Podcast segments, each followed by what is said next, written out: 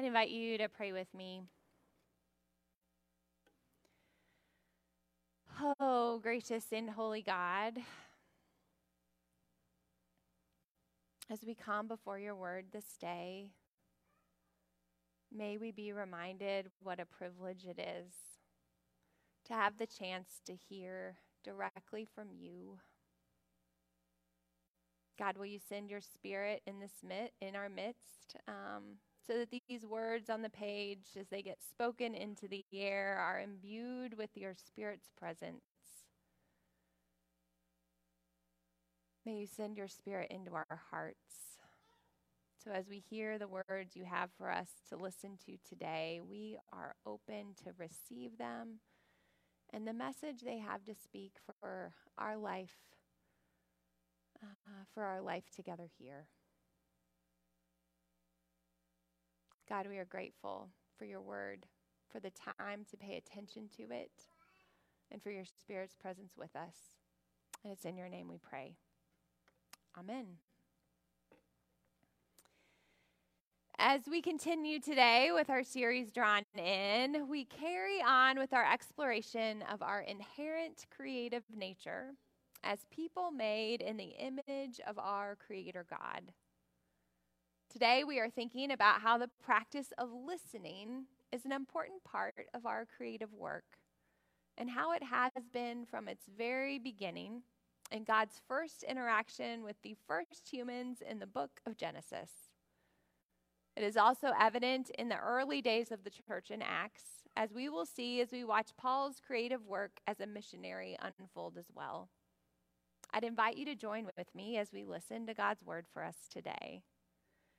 Um, as we turn to Genesis, um, I just have a note as we dive into um, two pieces of scripture from the book of Genesis.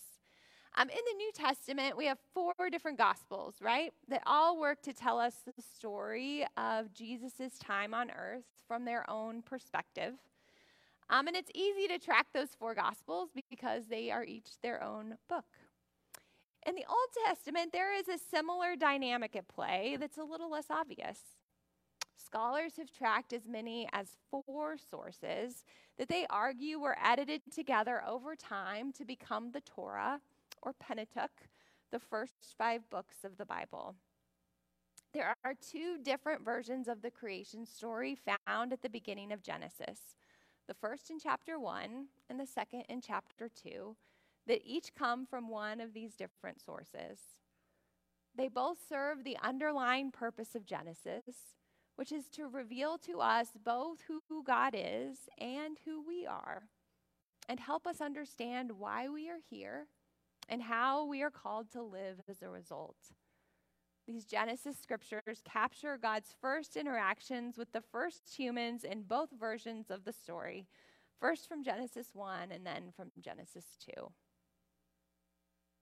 God blessed them. This is the uh, people that were created in God's image and said to them, Be fertile and multiply, fill the earth and master it.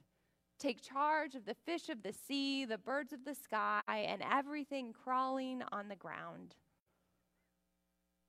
Then the Lord God said, and this is from Genesis 2 It's not good that the human is alone. I will make him a helper that is perfect for him. So the Lord God formed from the fertile land all the wild animals and all the birds in the sky and brought them to the human to see what he would name them. The human gave each living being its name. The human named all the livestock, all the birds in the sky, and all the wild animals. And now we turn to the book of Acts as Paul is in the middle of the creative work of forming the church in its earliest days. They went to Phrygia and then on through the region of Galatia. Their plan was to turn west into Asia province, but the Holy Spirit blocked that route. So they went to Mysia and tried to go north to Bithynia, but the Spirit of Jesus wouldn't let them go there either. Proceeding on through Mysia, they went down to the seaport Troas. That night, Paul had a dream. A Macedonian stood on the far shore and called across the sea, Come over to Macedonia and help us. The dream gave Paul his map. We went to work at once, getting things ready to cross over to Macedonia. All the pieces had come together. We knew now for sure that God had called us to preach the good news to the Europeans. Putting out from the harbor at Troas, we made a straight run for Samothrace. The next day, we tied up at New City and walked from there to Philippi, the main city in the port of Macedonia, and even more importantly, a Roman colony. We lingered there several days. On the Sabbath, we left the city and went down along the river where we had heard there was to be a prayer meeting. We took our place with the women who had gathered there and talked with them. One woman, Lydia, was from Thyatira and a dealer in expensive textiles, known to be a God fearing woman. As she listened with intensity to what was being said, the Master gave her a trusting heart, and she believed. After she was baptized, along with everyone in her household, she said in a surge of hospitality, If you're confident that I'm in this with you and believe in the Master truly, come home with me and be my guests. We hesitated, but she wouldn't take no for an answer. Friends, this is the word of the Lord.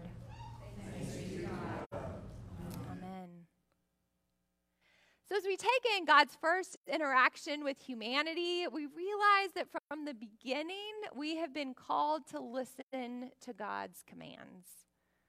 We were created for certain purposes, and to discern and understand those purposes, we have to be listening to the God who created us with them in mind.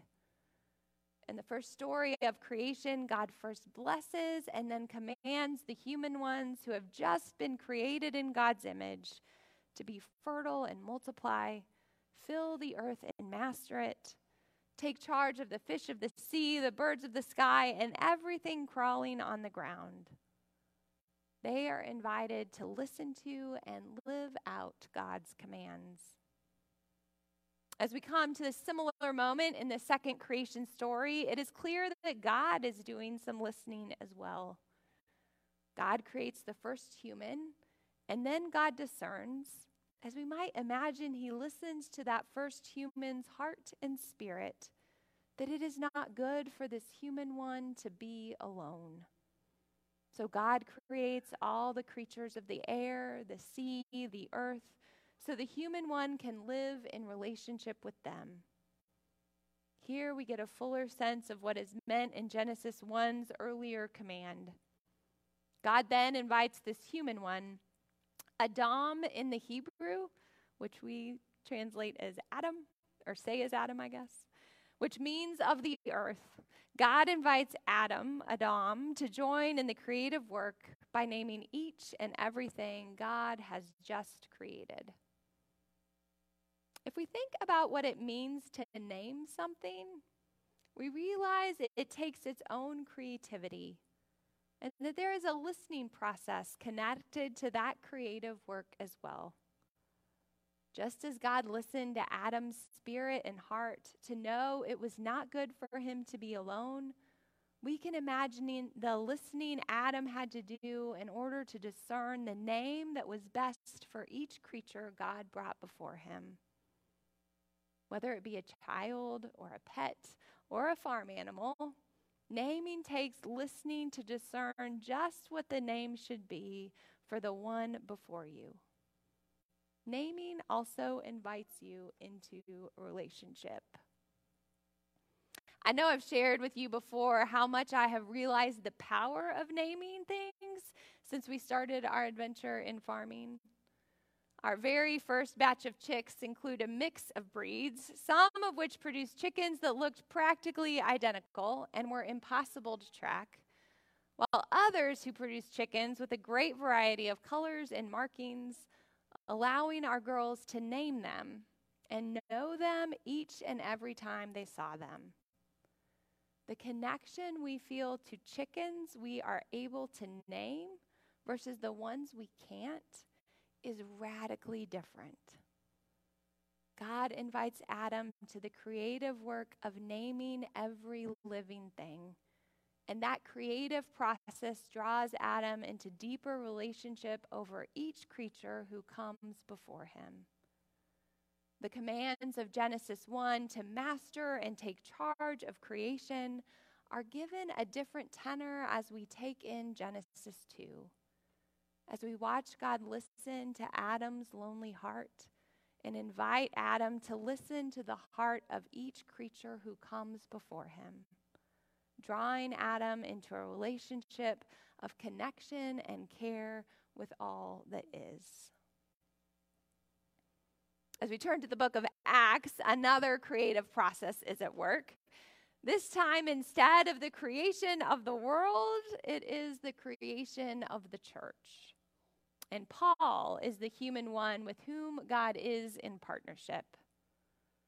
Again, here we see the importance of the listening process as Paul seeks to serve God's purposes in the midst of his second missionary journey to share the gospel of Jesus Christ beyond Jerusalem. When we meet Paul in Acts 16, he is in Lystra with his companions. As they travel through the cities, we learn their plan is to go west into the province of Asia, yet it is clear that God has alternate plans for them. So I created a map so we could actually kind of track what's happening here in this first little bit of Acts 16 together, um, the geography of it. Remembering that as Paul and his companions are moving across what is modern day Turkey into modern day Greece, that they are doing it on foot until they hit the sea, and then there's a boat involved. Um, so they start in Lystra, and I did so it's a rainbow. So it, it starts with red, and then you follow the rainbow colors to kind of see where uh, they are going or want to go. And there's a couple that have little red hexagon stop signs around them, and that's because those are the places they wanted to go, but scripture tells us uh, the Spirit of God blocked that route for the first one. So they were in Lystra, wanting, moving up through Galatia towards Phrygia, but they were wanting to go west to Asia, which is the orange dot. But there, uh, the Spirit of God blocks them. We don't know what that looks like, but the Spirit of God blocks them. So they start to head um, north um, to Mysia. And from there, they're wanting to go up to that green dot in Bithynia, which is close to modern day Istanbul, would have been up in that direction.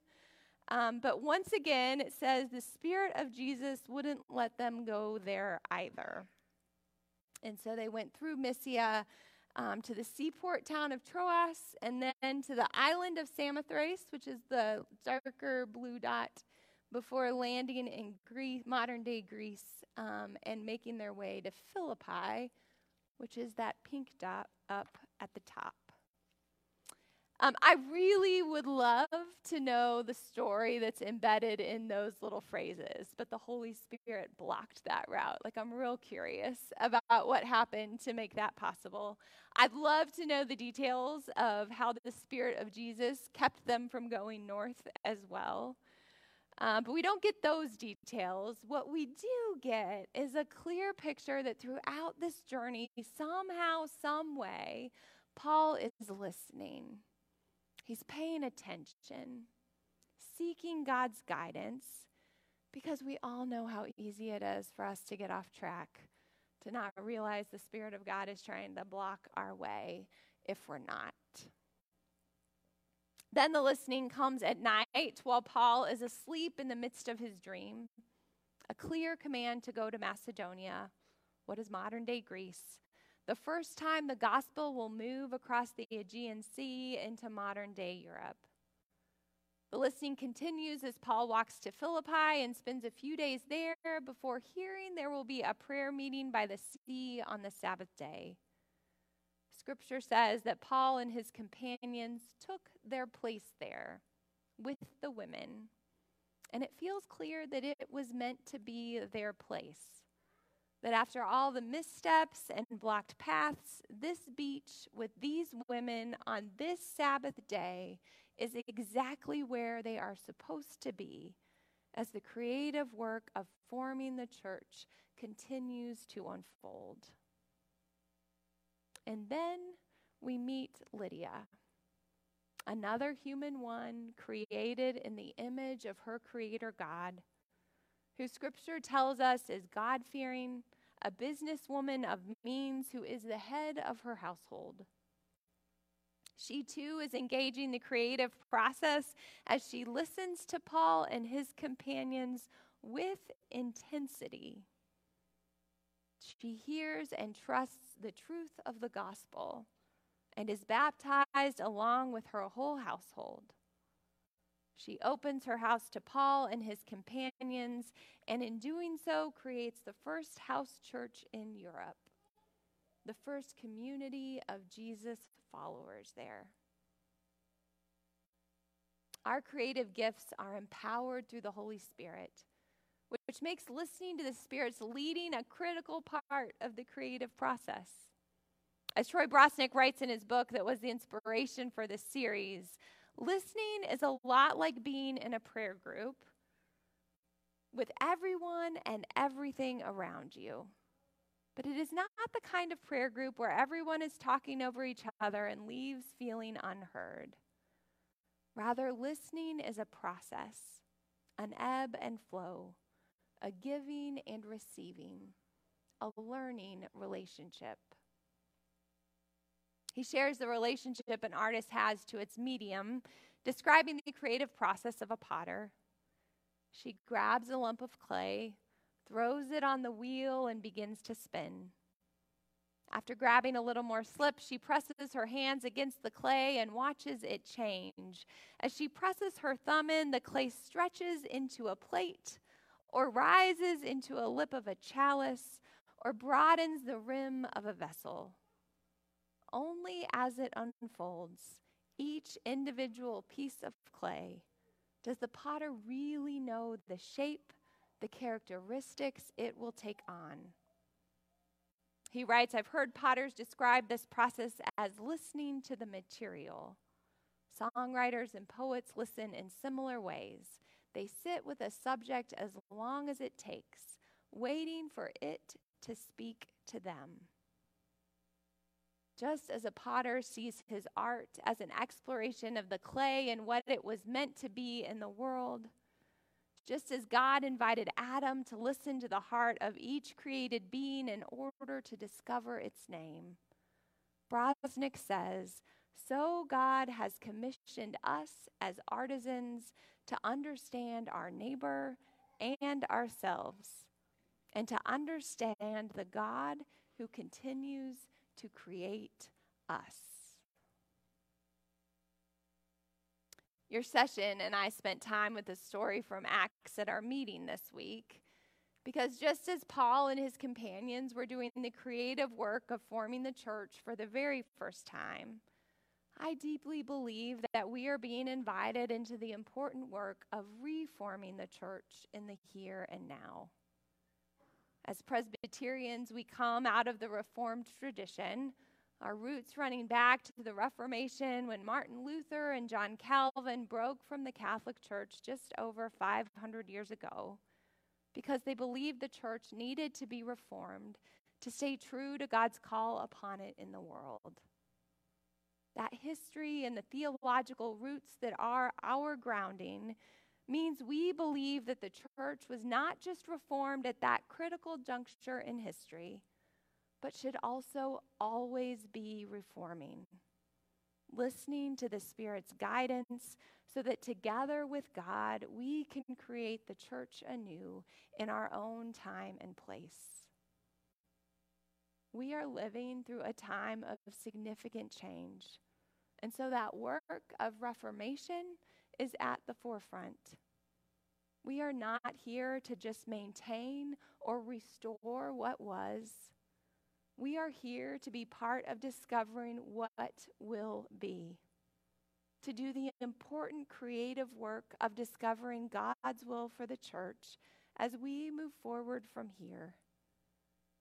Creative work, reformation, is not easy. It requires learning and growth and change. And with all of those things comes anxiety and loss. the fear and grief that comes as things change are real. They are important to name and process and honor, but it is also important to not let them paralyze us, keep us stuck in what is, rather than moving through to what could be. Which is why listening, listening is so very important to any creative process, but especially to ones like this. Listening for the Spirit of God to guide us through our fear and anxiety, to keep us on the right path, to lead us so that we might, like Paul and Lydia before us, birth the church anew once more. We each have creative work to do in this world, and we together also have creative work to do in the here and now. May we attune our hearts to the voice of God, and may we seek to understand our neighbors and ourselves, and to understand the God who continues to create us. Amen.